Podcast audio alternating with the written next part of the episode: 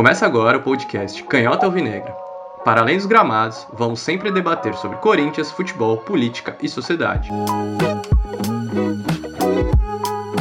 Eu sou Lucas Bernardino e conto aqui com as minhas queridas amigas Laís Assunção, Letícia Souza e com meu querido amigo Herbert Aldrin.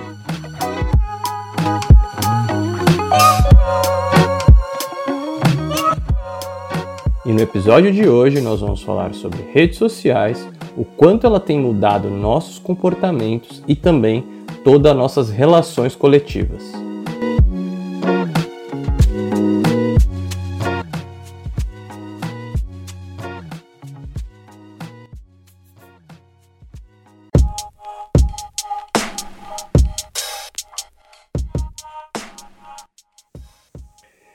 Quem diga se os antigos filósofos vivessem nos tempos atuais, certamente o ser ou não ser, eis a questão, seria substituído pela frase postar ou não postar, eis a questão. Tal mudança ocorreria devido ao advento das redes sociais. Iniciado na década de 90, tal advento é fruto das revoluções tecnológicas que trouxeram uma maior facilidade no acesso à informação e também na rapidez de comunicação entre as pessoas. Segundo a ONU, em 2019, a internet já era usada por mais de 4 bilhões de pessoas, número que representava 53,6% da população mundial. Já a pesquisa feita pela Data Reportal mostra que a internet já está penetrada em 71% da população brasileira.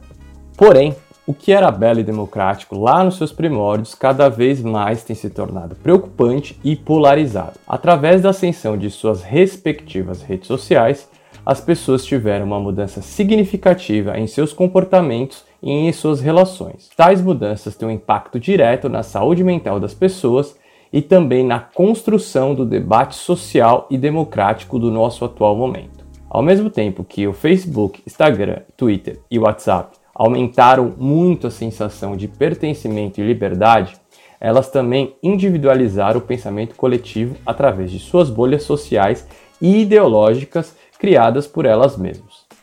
Isso tem impactado drasticamente nas relações humanas e afetando também os pilares importantes da civilização, tais como a nossa democracia. Muitos estudos apontam que a ascensão de governos de extrema direita pelo mundo está intrinsecamente ligado ao uso e excesso das redes sociais.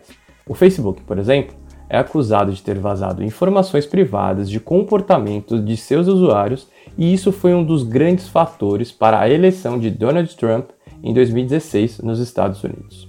Em 2018, já aqui no Brasil, há inúmeras investigações sobre o disparo de fake news em grupos de WhatsApp feito pela então candidatura de Jair Bolsonaro. Tal modus operandi continua mesmo depois de Bolsonaro ter sido eleito presidente do país. Tais disparos de fake news causam uma série de desinformação na sociedade, fazendo com que as pessoas acreditem em histórias pirotescas, além de trazer grandes transtornos para o debate social democrático. Exemplo disso, e devido a essas desinformações, o Brasil seguiu um caminho não recomendado pela OMS de enfrentamento à pandemia da Covid-19. E no momento em que gravamos este episódio, o Brasil tem um expressivo número de mais de 150 mil mortes algo que torna um dos líderes mundiais de óbitos pelo novo coronavírus. Além do aspecto social, essas redes também têm trazido grandes problemas de saúde mental para a vida dos indivíduos. Não à toa que o número de depressão, ansiedade e, consecutivamente, de suicídios aumentaram consideravelmente nos últimos anos. Um estudo da FGV em 2019 aponta para um aumento de 41% de jovens com sentimento de tristeza, ansiedade e depressão por causa do uso das redes sociais. Esses dados mostram bem o quanto a balança dessas tecnologias está desequilibrada. Há inegáveis benefícios que esses adventos tecnológicos nos trouxeram, Porém, ao ver o impacto que tivemos nos últimos 20 anos nas nossas relações sociais, políticas e também na nossa própria individualidade, debater sobre esse tema se tornou algo de extrema importância para o nosso futuro. Afinal de contas, é possível saber se somos nós que pautamos as redes sociais ou é as redes sociais que pautam a nossa sociedade?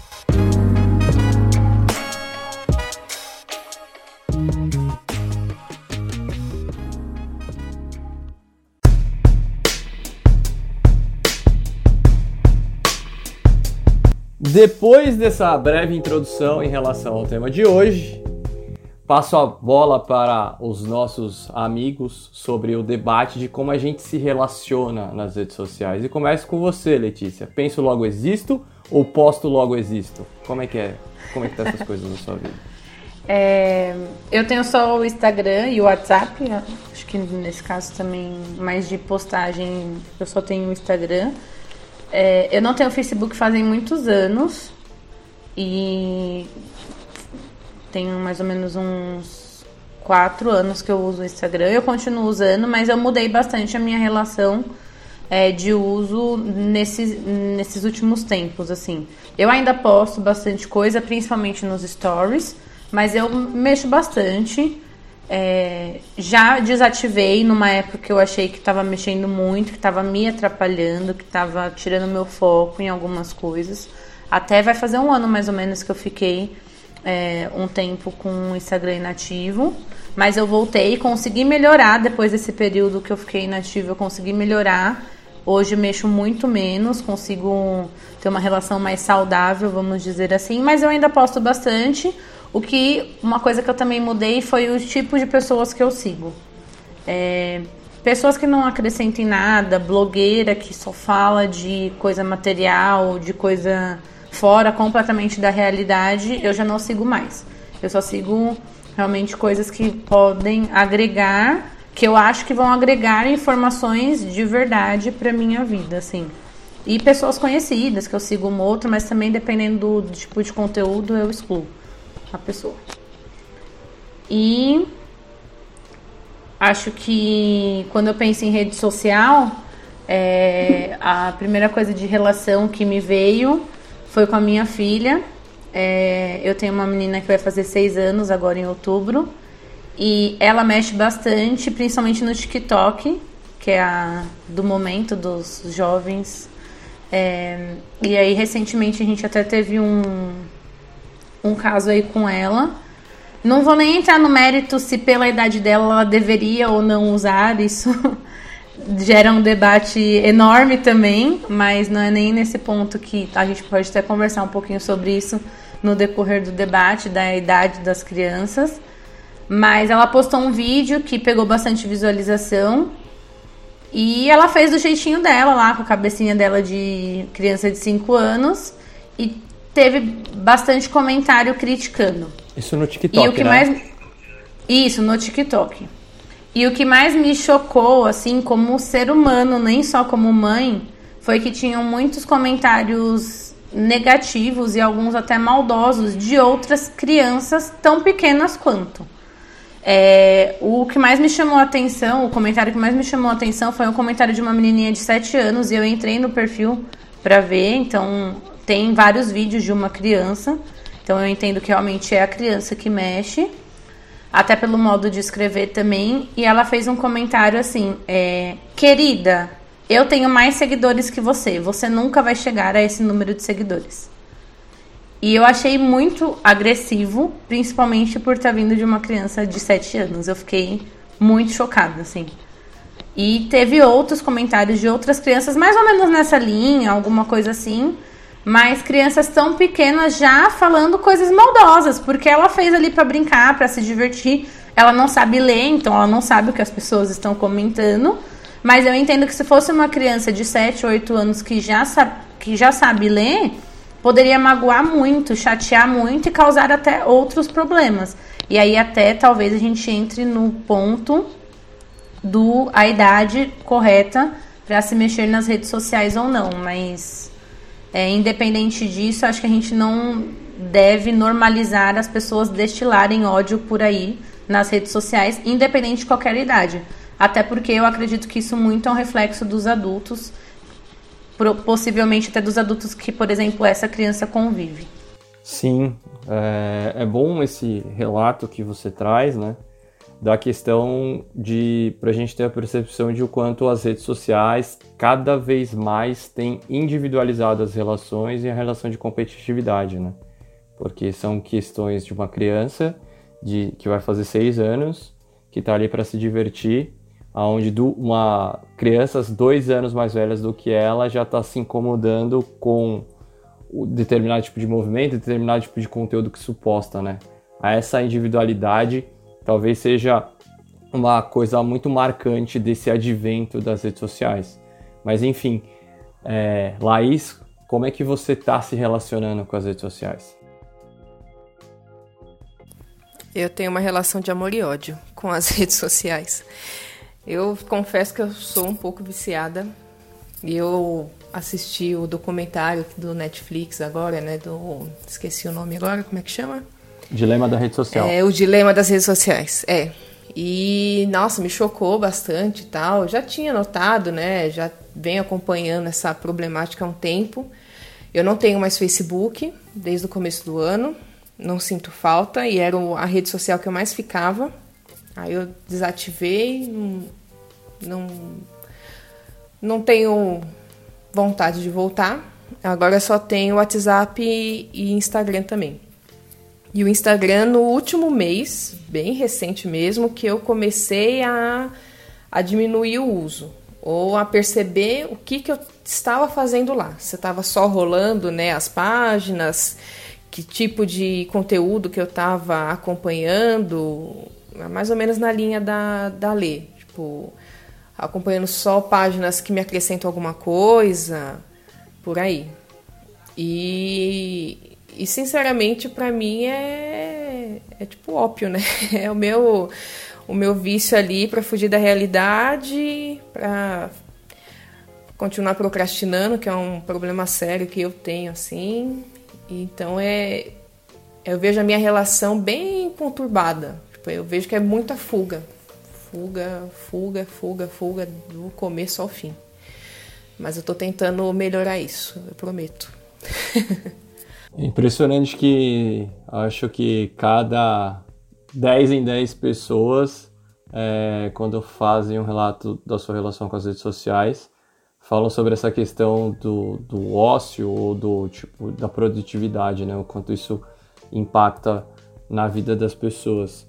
Herbert, e você? Como é que é a sua relação com as redes sociais?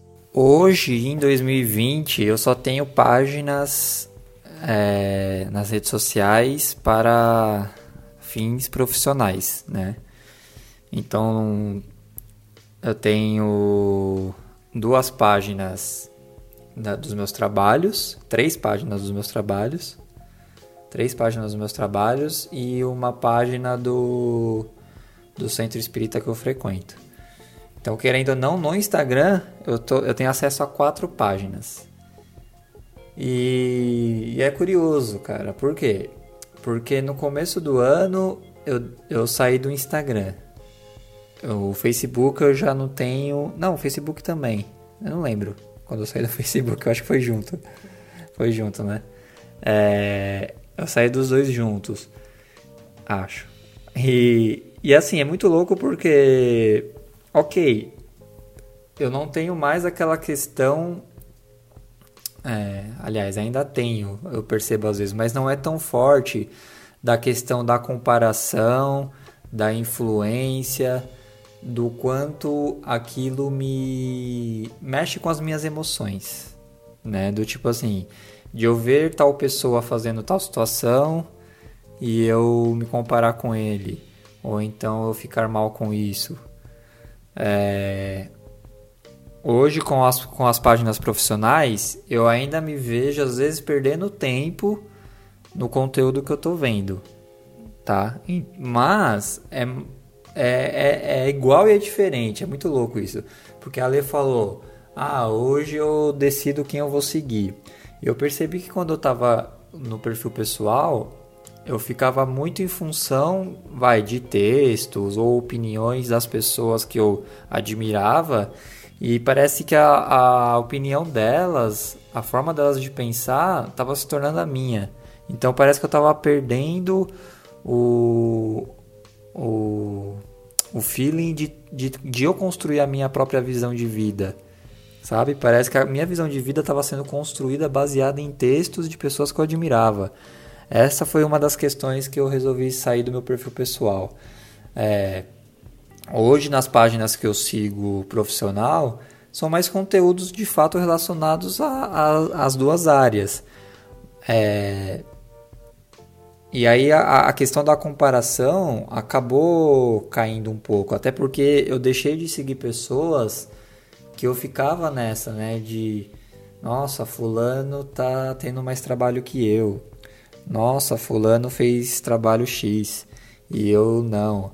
Por que que fulano tem eu não, sabe? Então assim, é, isso são as redes sociais que causam, né? Então assim, hoje eu tenho o Instagram, né? Raramente eu posto alguma coisa. Obviamente, quando posto é coisa profissional. É, das vezes que eu senti falta do perfil pessoal, eu percebi que era exatamente para curiar a vida de outra pessoa. E aí teve, teve uma amiga que me perguntou: e aí, tá sentindo falta? Aí eu falei: pô, às vezes até dá vontade de voltar, mas quando eu lembro o motivo de eu porque eu quero voltar, eu desisto. Que é exatamente essa de deixa eu ver como fulano tá, deixa eu ver como tá a vida de ciclano, sabe? Então cai no campo da comparação, cai no campo de ah, ele viaja e eu não viajo. É assim, né? Digamos, viagem é, para curtição, férias tal. É, então eu falei assim, meu, Pra que que eu preciso disso? Não preciso disso, né? Então, às vezes eu posto alguma coisa no status do WhatsApp, bem raramente também. É sempre no intuito de divulgar alguma coisa, né? E é isso. Eu até às vezes penso, né? Ah, vou voltar o, o meu perfil pessoal, porque lá eu tinha é, querendo, é, quase mil seguidores, ok, isso não é nada, mas para o nosso entorno é bastante pessoas. E aí eu falo assim, lá dá para eu divulgar meus trabalhos também, como eu já fazia antes. Mas eu sei que não vai ser só isso, sabe? E, e eu consigo trabalhos é, somente com essas páginas profissionais, é, consigo. E eu não vou atingir os meus clientes somente ali, né? Então eu eu acabei indo para esse lado profissional das redes sociais, mas vejo que a questão tempo, a questão, assim, né, é, tempo quando eu falo assim, tipo, de você perder um certo tempo ali, a questão de você ficar, querendo ou não, é, nas mãos desse, desse única, dessa única ferramenta, às vezes, sendo que como era antes, né? Ah, antes era no boca a boca, antes era na indicação, antes era num anúncio num jornal, sei lá. Ok, isso são coisas passadas. Mas às vezes eu me sinto refém de conseguir cliente somente por rede social. E isso às vezes me incomoda um pouco. É, basicamente essa é a minha relação hoje, né, em 2020. Para eu falar sobre a, a minha relação com as redes sociais, eu gostaria de pegar um ponto importante que o Herbert trouxe, que é a questão de, tipo, tá, eu tenho que expor o meu trabalho e é uma plataforma bacana de se expor tal. A gente não pode demonizar a questão da internet tipo, e das redes sociais como se ela fosse o ônus da nossa sociedade. De fato, ela trouxe muitos problemas, mas algumas coisas positivas das quais a gente pode se a gente pode perceber e trabalhar para que ela para que ela continue a nos ajudar, né? É, um exemplo disso eu li no ano passado um livro chamado 10 argumentos para você excluir suas redes sociais agora, que é do Jerome Lanier. Jerome Lanier. E, e, ele, no final do livro dele, já dando um spoiler, mas não é tão spoiler, né? Porque o, filme, o livro não conta uma história. Ele traz um, uma reflexão muito importante sobre a questão das redes sociais. Ele fala que antigamente as casas elas eram pintadas e a, as tintas tinham chumbo, né? E aquilo fez muito mal para as pessoas na época, né? Devido a, essa, essa química que tinha por trás. E o que, que aconteceu? As pessoas hoje em dia não continuaram a pintar a casa, só que eles retiraram o chumbo e tornaram aquela prática, que é o pintar a casa, uma prática corriqueira dentro da nossa sociedade. E basicamente o processo que a gente tem passado com as redes sociais é muito parecido. As redes sociais ela têm pontos positivos, por exemplo, o acesso à informação, na teoria a democratização da comunicação, né? A proximidade de relações que a gente pode ter através dela. Só que ela tem esse amparato aí, que é a questão das relações, da individualização, que é muito problemática e que é um mecanismo essencialmente feito pelo próprio algoritmo, dessas redes sociais, né? É, os exemplos que muito se falam é nesse documentário das, do dilema das redes sociais. Há um outro documentário extremamente importante para sobre esse tema que se chama privacidade hackeada, que também tem é, no Netflix, é uma produção do Netflix. E, e entrando na, no meu, no meu, na minha relação com as redes sociais, é, eu faz um ano que eu saí do Instagram, por exemplo. Eu, o Instagram, eu perdia muito meu tempo lá. E, e eu sempre falava, cara, preciso sair do Instagram, preciso sair do Instagram, preciso sair do Instagram. E aí parece que um dia eu percebi uma janela que me apareceu assim, aonde eu falei, cara, não tem nada aqui para me acrescentar, não tem nada da vida do outro que me interessa. Eu tenho que sair agora e eu vou sair agora. E eu saí na, naquela janela que teve e falava sobre constantemente isso na, na terapia. É, o Instagram era uma rede muito nociva para mim, devido à questão de comportamento, devido à questão de comparação, devido a, a stalkear pessoas, enfim, todos esses comportamentos que se a gente for puxar na sua essência, ele é completamente machista né? e tóxico pra cacete. Então, eu saí do Instagram. E o fato de eu ter saído do Instagram, em partes, é, em partes não, totalmente, é, está totalmente ligado a uma, uma mudança de vida que eu tive no ano de 2019. O ano de 2019 foi um ano muito bom para mim no aspecto pessoal e no aspecto profissional. É... No aspecto pessoal, eu voltei a nadar, que era algo que eu sempre queria fazer e não, e não fazia pelo ócio, para ficar mexendo nas coisas, por não conseguir organizar a minha vida. Saindo do Instagram, eu comecei a nadar, comecei a fazer academia. Do lado profissional, eu consegui desenhar um projeto e toco ele junto com o Herbert, que é o storyteller da vida real, que eu tenho certeza que ele só aconteceu porque eu consegui sair das redes sociais. Porque, e, e especificamente quando eu falo redes sociais, entendo como Instagram. Porque é quando eu vi que aquela narrativa que tinha, porque se você parar para pensar, principalmente no Instagram, o Instagram ele tem uma narrativa igual. Igual de frases, igual de fotos, igual de stories, igual de várias outras situações. E a gente repete todos esses comportamentos. Tanto é que muitas reflexões que eu fiz em relação ao Instagram, que me motivaram a sair do Instagram, é: será que eu estou filmando a minha vida, de fato, ou será que eu estou criando situações para colocar no Instagram? Então, nesse primeiro momento, eu já não sabia mais se era eu que estava pautando as minhas vontades e as minhas relações ou se era o Instagram. E aí que eu comecei a ter essa percepção e falar, velho, preciso sair disso aqui. Isso aqui tá muito nocivo. E eu consegui sair. É... Talvez vocês não saibam, mas eu também faz três anos que eu não bebo. Né? Por uma série de questões relacionadas ao machismo, enfim. É... E eu parei de beber, bebo muito esporadicamente. Mas para mim, eu falo que é muito mais fácil eu voltar a beber do que voltar ao Instagram. É... eu tenho Facebook ainda, o Facebook tá lá até por uma questão às vezes profissional, de mexer em algumas coisas. É, mas para mim, cada vez que eu entro no Facebook, como eu não entro muito, parece uma terra, tipo assim, arrasada. Nada que tem ali interessa. Parece, tipo, o final de rolê da Augusta, sabe? Eu entro no Facebook dá a sensação de, tipo, é Augusta às 7 horas da manhã, tá ligado? Que ninguém fala com ninguém, todo mundo perdidaço. É essa sensação que eu tenho em relação. Nessa quarentena, eu fiz uma grande besteira é, que foi ter voltado pro Twitter.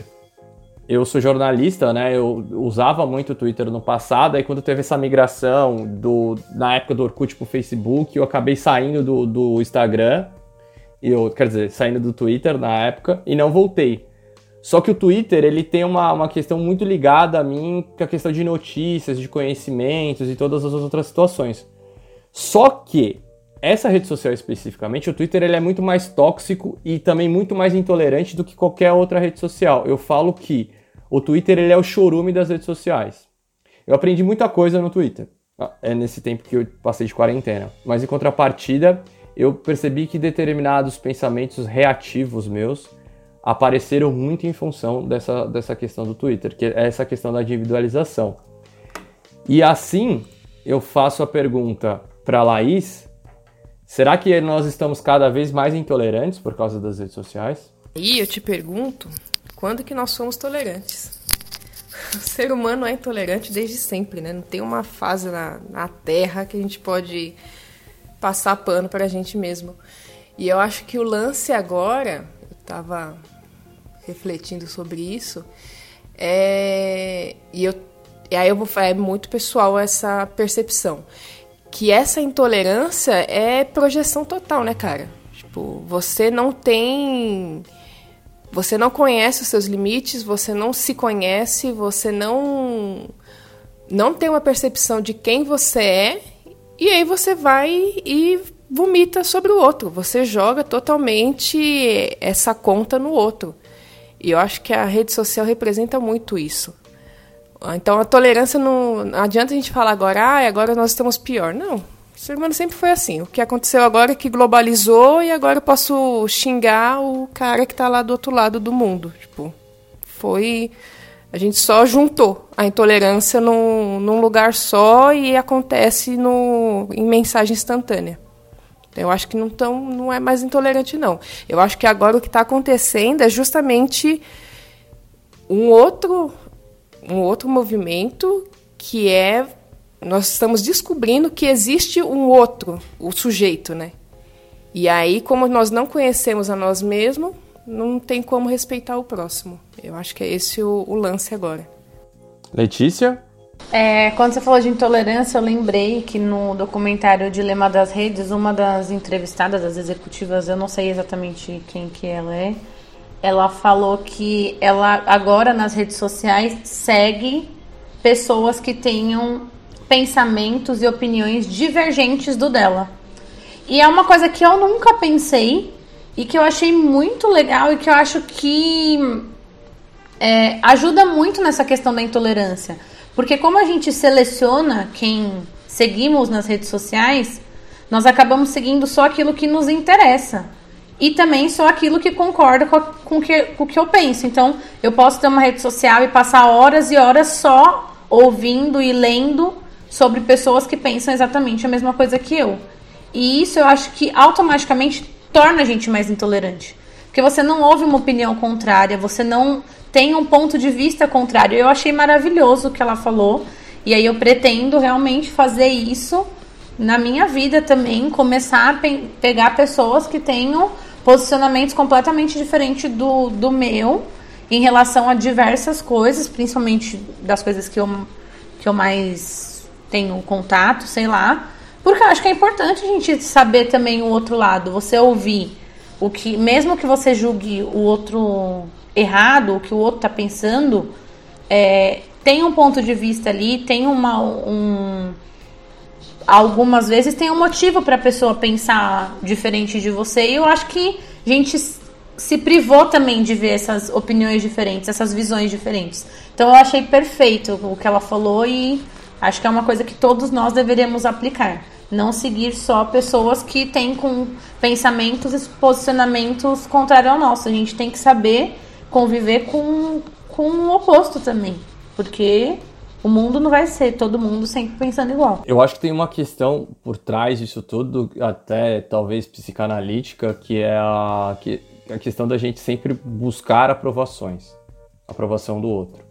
E a gente faz isso na nossa vida social basicamente o tempo todo, seja nas nossas amizades, enfim. E a gente sempre é, tem uma admiração por aquelas pessoas que nos admiram. E a gente nunca para para pensar o que o outro que não nos admira pode nos acrescentar. E, e esse processo, eu acho que ele se intensificou nas questões das redes sociais através das suas próprias bolhas, né? Que é a bolha, a, a bolha que nós vivemos ela faz a gente ter a certeza de que a gente está certo. Tipo assim, não, não há discussão. Não há discussão. O que a gente tá vendo ali, o que a gente acredita é o certo. E isso, por exemplo, e esse processo, ele é muito muito traumático, porque assim, a minha na nossa bolha é essa. A bolha da outra pessoa, ela é completamente diferente. Por exemplo, se você, não sei se vocês já fizeram essa experiência. Mas, por exemplo, eu, eu, moro com os meus pais e eles são dois senhores de idade. É... Os caminhos que eles fazem nas redes sociais são diferentes do que os meus, as buscas são diferentes. Então, às vezes dá um problema em relação a alguma coisa de algum aplicativo, eles pedem para eu arrumar. E aí eu vou arrumo. E aí quando eu entro assim, dá para perceber que as redes sociais deles são completamente diferentes das minhas, sendo que parte de um pressuposto que aqui em casa somos todas pessoas com uma questão de esquerda, pessoas ideologicamente de esquerda. Mas da minha mãe tem questões de culinária, tem, por exemplo, aparece mais pessoas a favor do Bolsonaro, né? Bolsonaro, ia falar, mas é Bolsonaro. E que na minha necessariamente não aparece. Mas não aparece também porque o meu ego, em determinado momento, pode fazer com que eu, se aparecesse, eu já cancelei.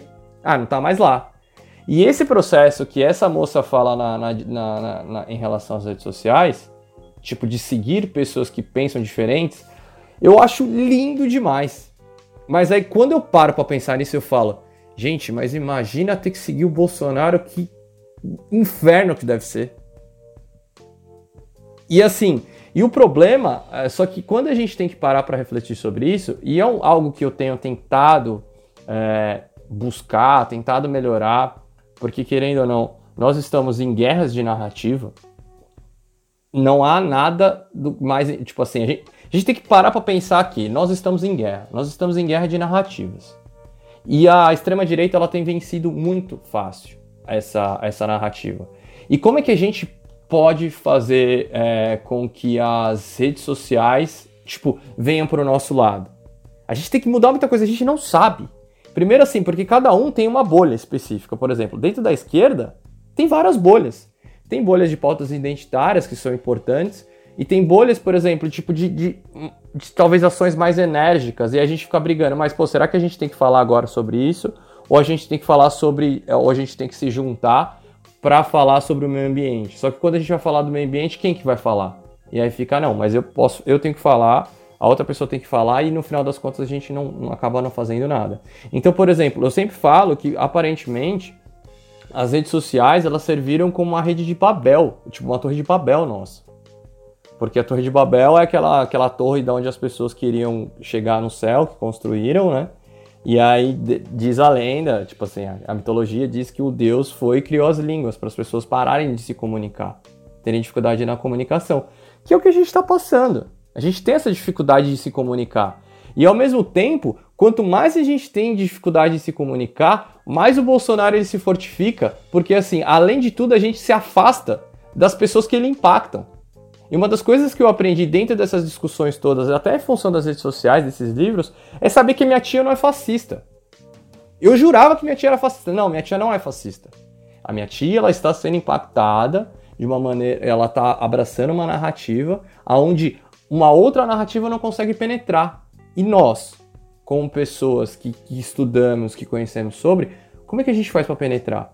Mas assim, não é a gente chegar lá e falar assim, olha, eu sei o que está acontecendo que também é um processo das redes sociais, porque nas redes sociais a gente posta muito, mas a gente vê pouco, que a gente vai entrar num ponto que o Herbert acho que trouxe esses dias, da questão de olhar... A... Não, não foi o Herbert que trouxe, na verdade, foi um outro podcast que eu vi, que deixa aqui a indicação do Mamilos, que fala como que a gente vai é, como que a gente se comunica, que é aquela velha máxima, se a gente tem dois ouvidos e uma boca, a gente precisa saber ouvir antes de falar. E as redes sociais elas impossibilitam, porque a gente precisa postar, a gente precisa mostrar que a gente está lá e a gente não sabe mais como se comunicar. E quando a gente está dentro dessa bolha, por a gente achar que a gente tem a razão, qualquer puladinha de cerca, qualquer pisada na bola, seja de qualquer outra pessoa, já entra na questão do cancelamento, né? E esse cancelamento, eu não sei o que ponto que ela pode trazer algum aprendizado. Herbert, você acha que essa questão do cancelamento, como é que você vê essa situação, né, dessa cultura, desse cancelamento? Pera, deixa eu refazer essa frase. E Herbert, como é que você vê essa questão da cultura do cancelamento? Dá para ter algum aprendizado ou dá só para dar uma contextualizada? O que, que a gente pode fazer? O que, que você vê como maneira de, de combater isso? É, eu acho que dá para ligar a cultura do cancelamento com a intolerância. Né? Eu acho que os dois eles andam lado a lado aí, porque você cancela alguém por ser intolerante com a atitude dela ou por não concordar com tal atitude, né? E eu nem sabia o que era esse negócio de cultura de cancelamento, pra você ter ideia, pra falar a verdade. Quando começou a surgir agora na quarentena, na, na pandemia, eu falei, mano, o que, que é isso, né? De cultura. Aí eu fui entender que era de, de deixar de seguir tal pessoa ou de não comentar mais, essas coisas assim. Aí eu peguei e falei assim, nossa gente, que negócio estranho, né? Eu, no primeiro momento eu falei assim, que idiotice. Confesso que tive esse pensamento, né? Mas eu acho que dá para linkar com a, com a questão da intolerância, porque é muito legal quando você se dispõe a ouvir uma opinião contrária à sua, porque isso é democracia. Quando você ouve o outro lado e você pega e fala assim, beleza, vamos falar sobre, mas desde que a pessoa também esteja aberta a ter esse debate com você.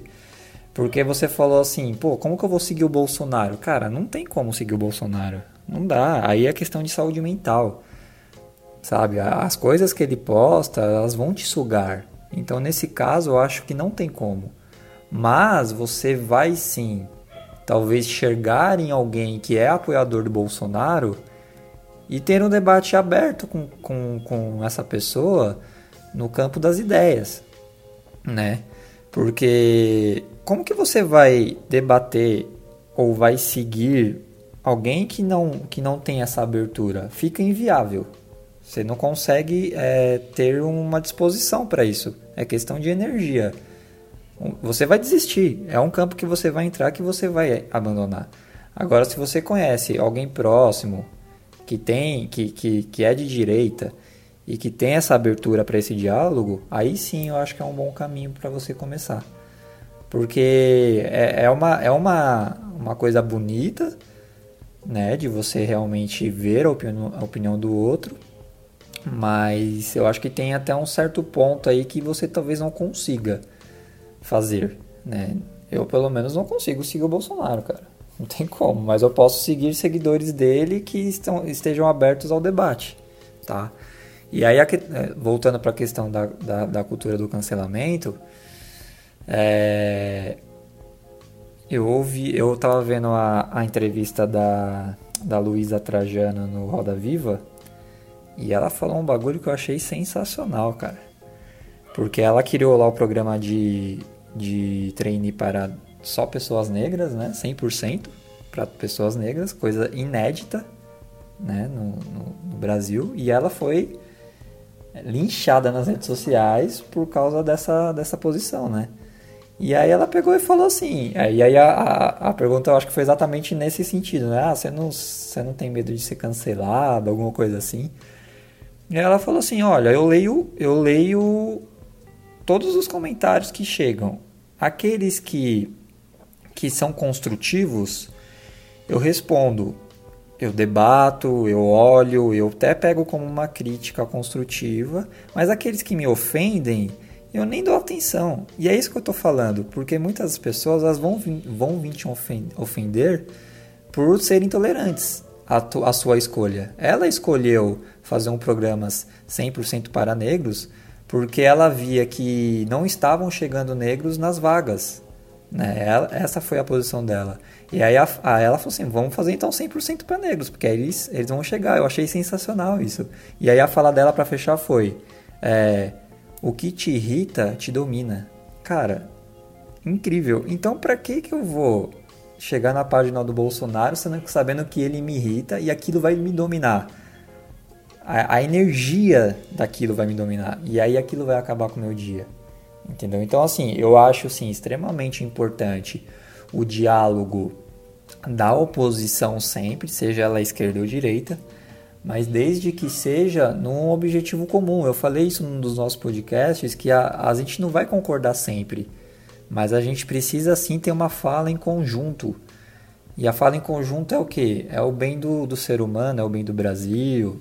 Tá, vamos trazer aqui só para o nosso país. Então, assim, vamos, é, talvez seja uma, uma utopia, mas assim, vamos sim andar e falar juntos em bem do, do bem comum, do bem geral.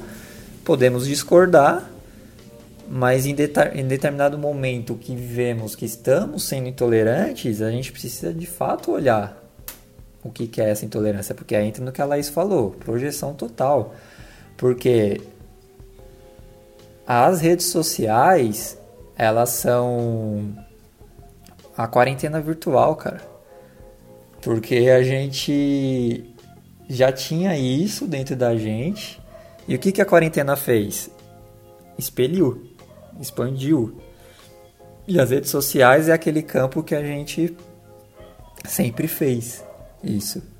Né? Então, tá ali o que eu não concordo com o outro e ele tá do outro lado do país, então eu vou ser machão, corajosão e vou bater de frente com ele, entendeu?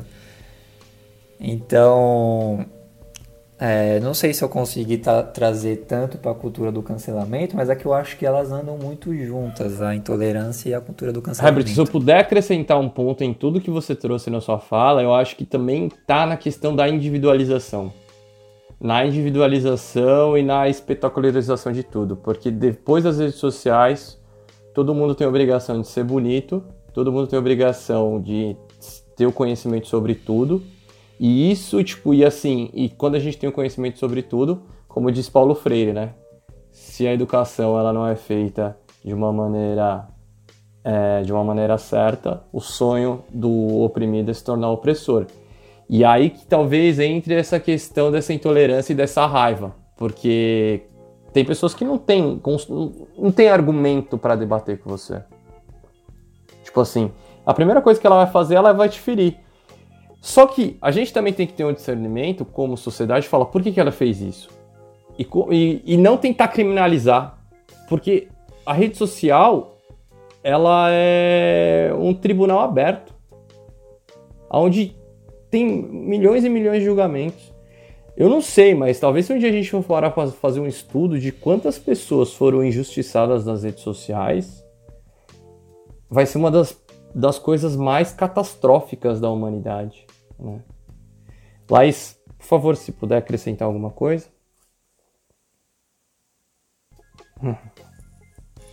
Não, é, a questão é. A, a, questão. A, que, a questão é, por exemplo, o cancelamento pode trazer algum aprendizado? Essa pergunta é. Qual aprendizado? É, mas só. Tipo, sabe? O cancelamento pode, pode trazer algum aprendizado? É, então, o cancelamento, o Herbert falou tudo. Tipo, é é um nome bonito para intolerância, não tem jeito. Tipo, é alguém que está definindo ali o que é certo e o que é errado, coloca como regra e geral vai atrás.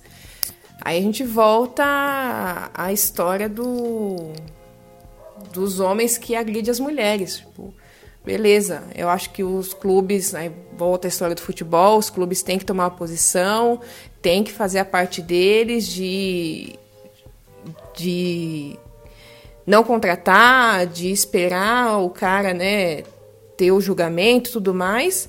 Mas aí, enquanto sociedade, o que, que a gente faz? Coloca o cara na rua e deixa ele lá morrer de fome?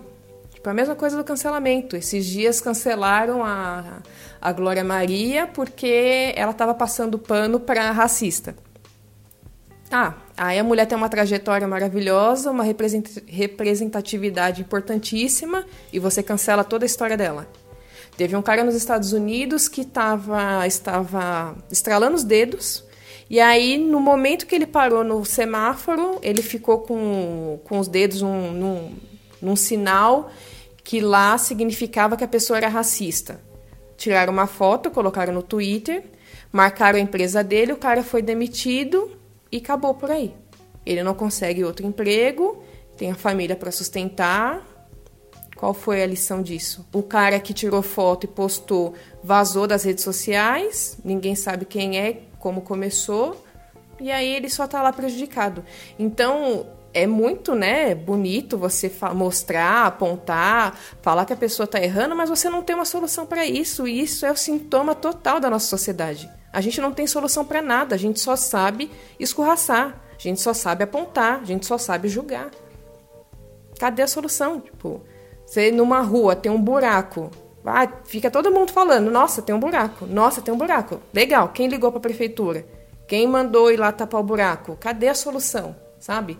É, o cancelamento é um sintoma da nossa sociedade. A gente não consegue achar uma solução, um bem comum, não consegue achar um ponto que todo mundo, de alguma forma, pelo menos não seja prejudicado, né? Porque favorecer todo mundo é muito difícil.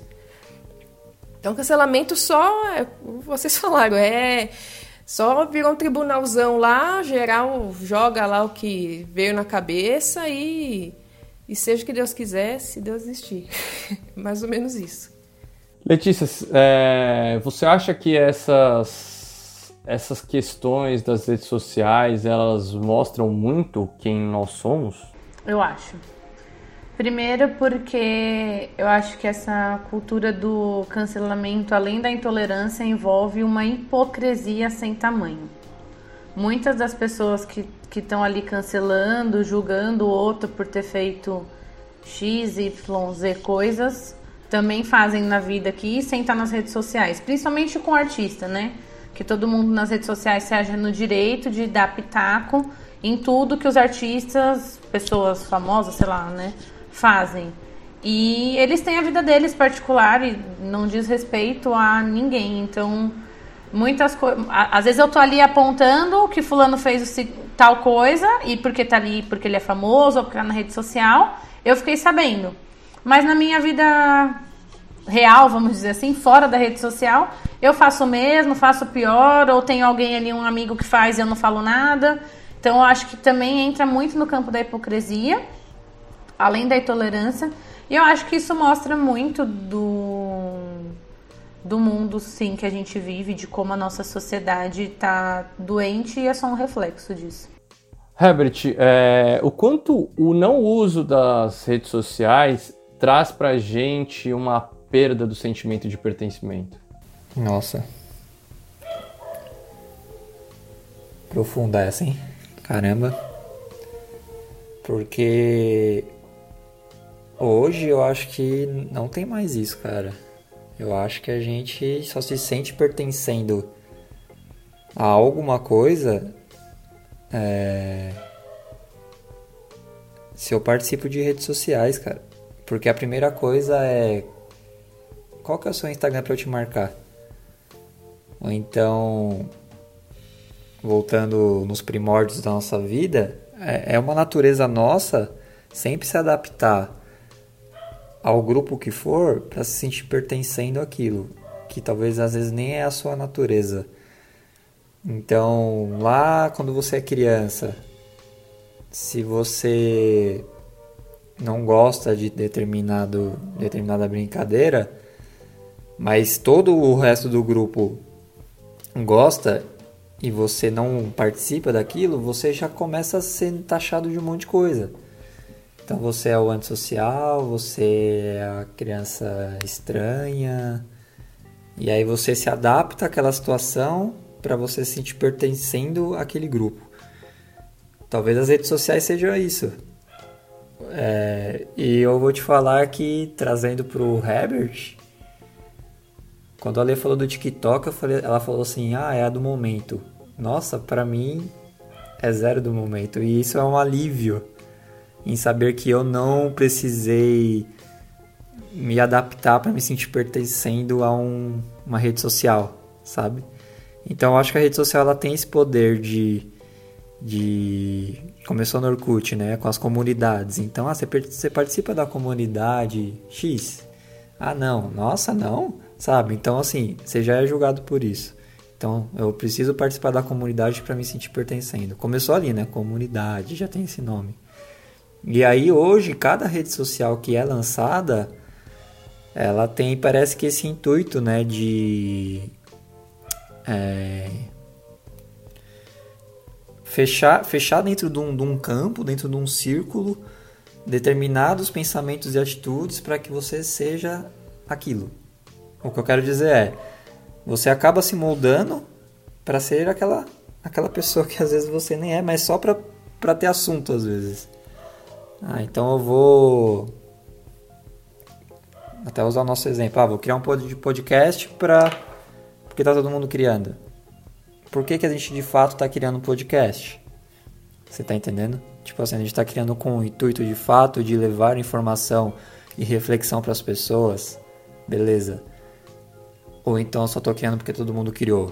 É um exemplo, tá? Só o TikTok eu acho que talvez seja isso. Eu lembro que antes do TikTok, lá em 2014, teve um outro que era de dublagem, eu não lembro. Eu acho que é mais ou menos nessa mesma linha. Cara, o que eu fiz de vídeo naquele negócio não tá escrito. Eu, eu imitei o Galvão, eu imitei os Minions, eu imitei o Bob Esponja, eu imitei o Chaves, o Mickey. eu tenho vídeo, eu acho que de todos. E hoje eu olho aquilo, eu falo que idiotice, cara. É sério, é um negócio muito perda de tempo, tá ligado? E é muito fuga, a Laís citou a fuga aqui. É muito fuga das nossas questões. Foi por isso que eu falei que as redes sociais ela é a quarentena virtual. Porque nesse tempo que a gente teve que ficar trancado em casa, a gente teve que olhar para as nossas questões. Na rede social a gente não precisa olhar para as nossas questões, a gente olha para dos outros. A gente olha para dos outros e aponta. A gente pega é, a intolerância que a gente estava falando agora há pouco, é a confirmação da nossa incapacidade. Porque a gente é incapaz, não consegue assumir isso e, e, e torna o outro incapaz. Sendo que a, a Glória Maria, como citou a Laís, é uma maravilhosa, com várias, com uma vivência de vida maravilhosa, com uma história maravilhosa, mas eu na minha incapacidade vou lá e cancelo para eu não me cancelar. Então é, é um, é um autocancelamento. Ainda mais a, a, os mesmos, né? Porque foi uma questão de racismo, parece, né? Então é, eu vou cancelar alguém que me representa porque eu não consigo eu mesmo ter esse, esse ímpeto. Então a minha a minha incapacidade é, é mais fácil eu, eu projetar no outro.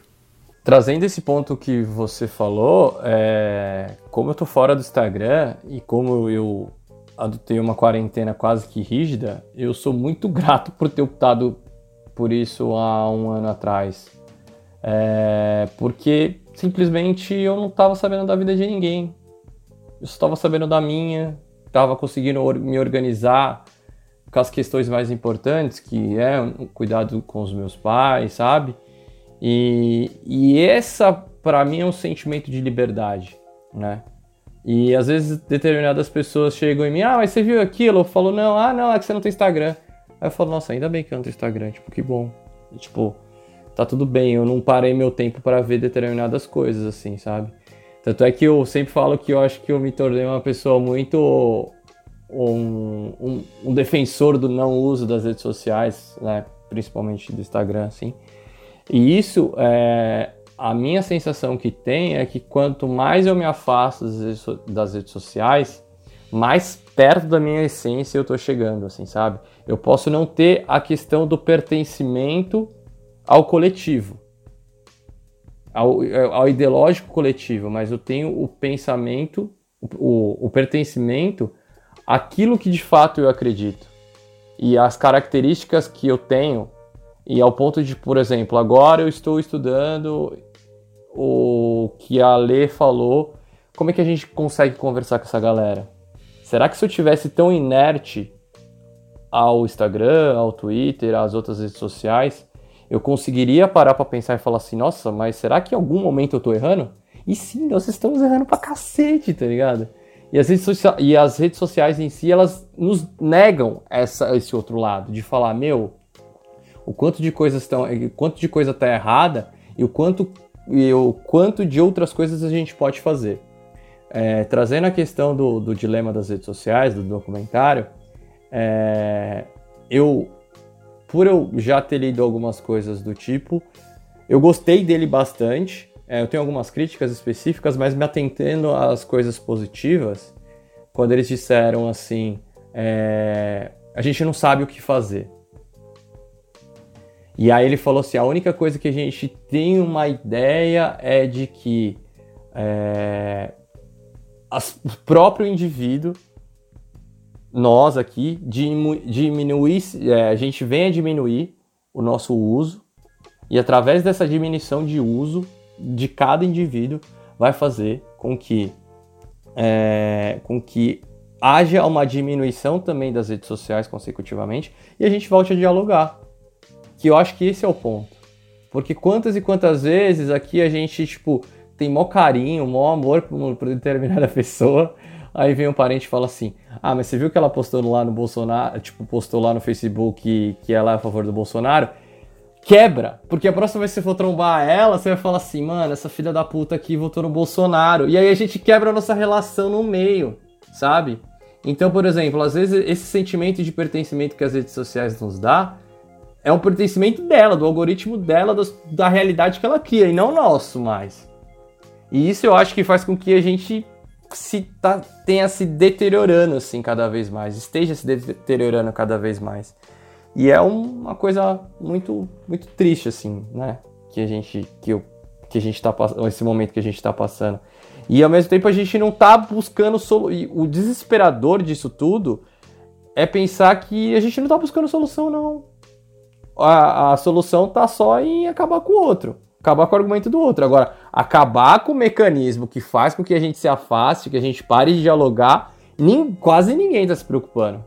Por isso que, Leo, eu acho tão incrível que você também tenha parado para pensar e falar assim: eu vou seguir é, as, as redes sociais, as pessoas que, eu não, que não concordam comigo. Se você conseguir fazer isso, me conte, me ensine, porque eu ainda estou com esse problema, com essa dificuldade. E assim a gente encerra mais um debate importantes sobre a sociedade. No programa de hoje a gente está falando sobre redes sociais. E para não dizer que não falamos de futebol nesse episódio nem nesse programa, vamos continuar com nossos quadros maravilhosos de jogadores que deveriam ter jogado no Corinthians e jogadores que não deveriam ter jogado no Corinthians.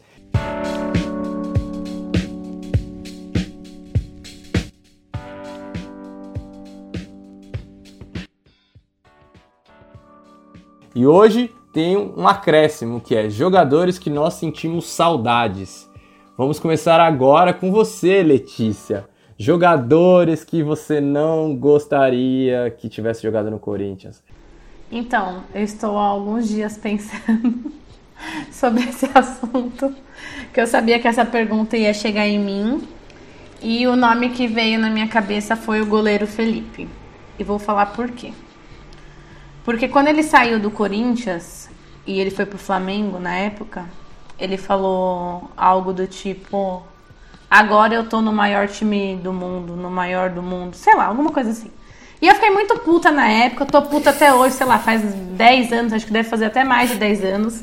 Eu não engoli essa resposta, acho que ele não respeitou o tempo que ele passou no Corinthians, então ele não deveria nem ter jogado. Já que ele queria jogar no que supostamente para ele é o maior do mundo, ele deveria ter ido direto para lá.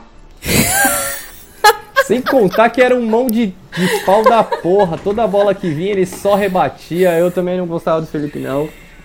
Eu não vou nem entrar no mérito Técnica. do futebol dele. É. Tá de acordo, queridos Acabou. amigos Herbert Laís?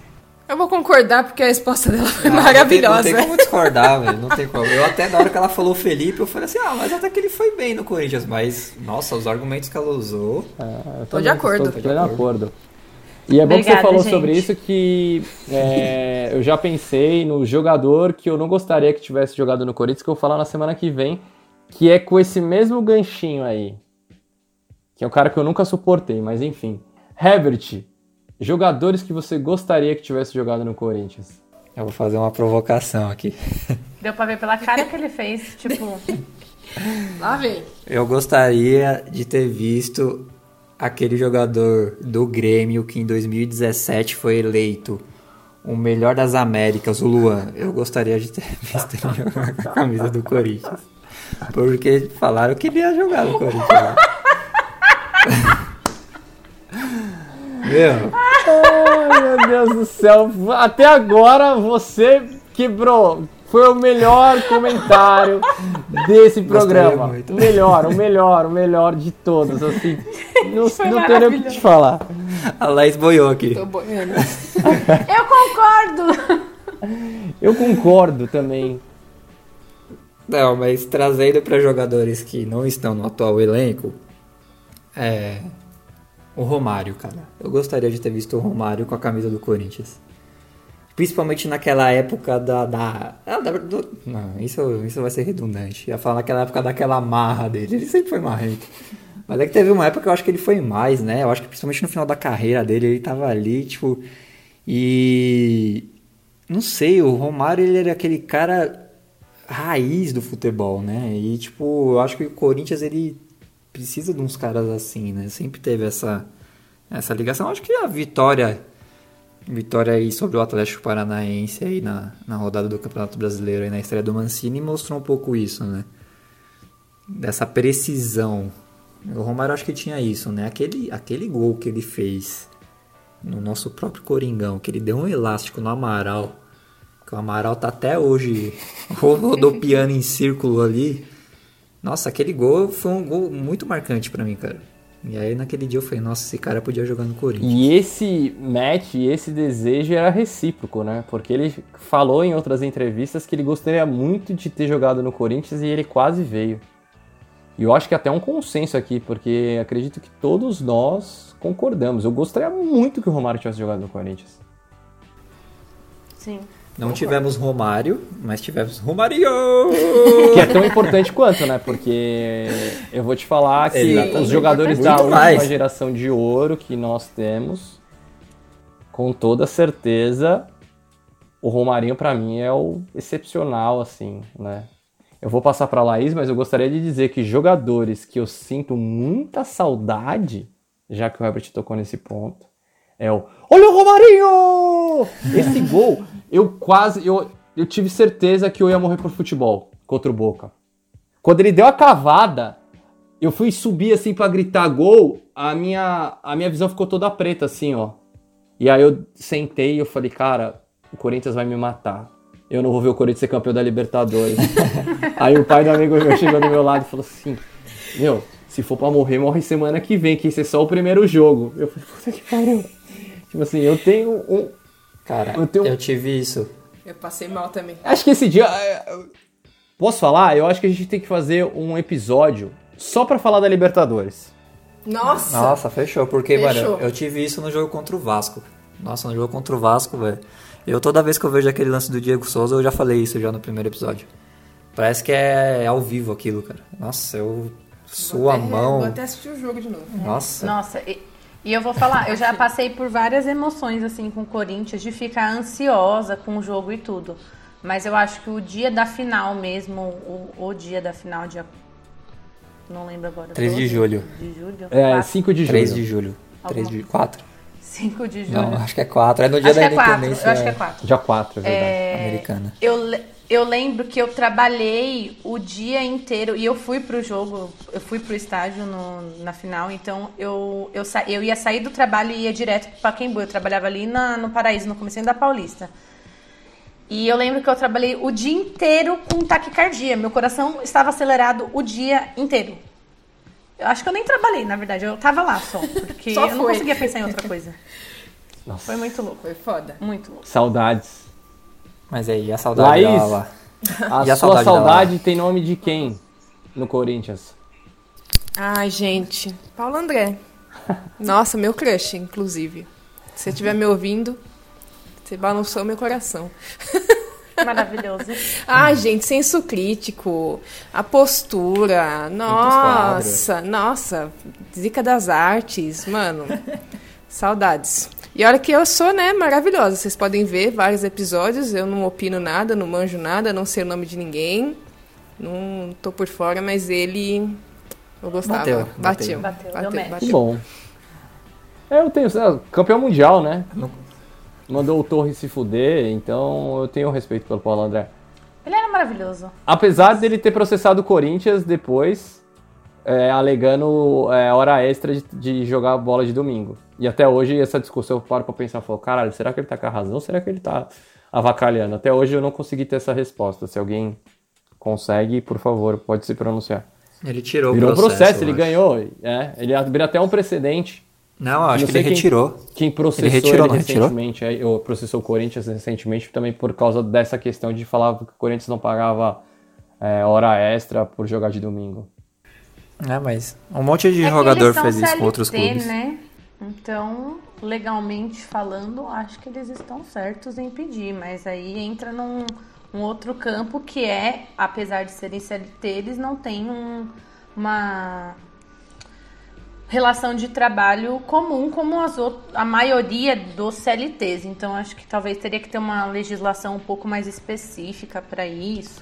algo do tipo. Mas se a gente for se apegar apenas lei. Mas eu gosto é muito do errado. Paulo André, é, meninas. Ainda bem que vocês trouxeram esse ponto, porque ele encerrou a carreira no Atlético Paranaense, né? E o Atlético Paranaense foi um dos times que fizeram muita campanha pro Bolsonaro. E até Carol Solberg, né? Nossa, nossa manifestação e apoio a você, fora Bolsonaro, porque o tanto que você está sofrendo aí em função da sua manifestação política, né? Pensando que muitas pessoas, quando apoiaram o Bolsonaro, não teve problema nenhum, inclusive no, no vôlei, né? E sendo homens, e agora por ela ter, ter se manifestado contra, ela está sofrendo uma série de, de punições, advertências, enfim. Mas o Atlético Paranaense foi um desses times muito lobistas é, em relação à, à eleição do Bolsonaro. Eles entraram com uma camisa verde e amarela no final de semana da eleição, tipo, colocando o Brasil acima de tudo, essa papagada toda. E o único jogador do Atlético Paranaense que não entrou com essa camisa verde e amarela foi o Paulo André. Porque o Paulo André não gosta do Bolsonaro. E eu acho que de- depois dessa reflexão, concordamos todos que nós adoramos o Paulo André. Paulo André, pode ter processado o Corinthians mesmo, porque você tá certo, porque acima de qualquer coisa, democracia nessa porra. E obrigado, Paulo André, e fora Bolsonaro. E assim a gente encerra mais um episódio do nosso querido podcast Canhota Alvenegra. Agradeço a Laís, a Letícia, ao Herbert e novamente fora Bolsonaro. Até a semana que vem com um papo diferente sobre sociedade, sobre Corinthians e em algum momento vamos falar sobre a Libertadores. Aguardem. E até a próxima semana. Beijos, abraços e vai Corinthians!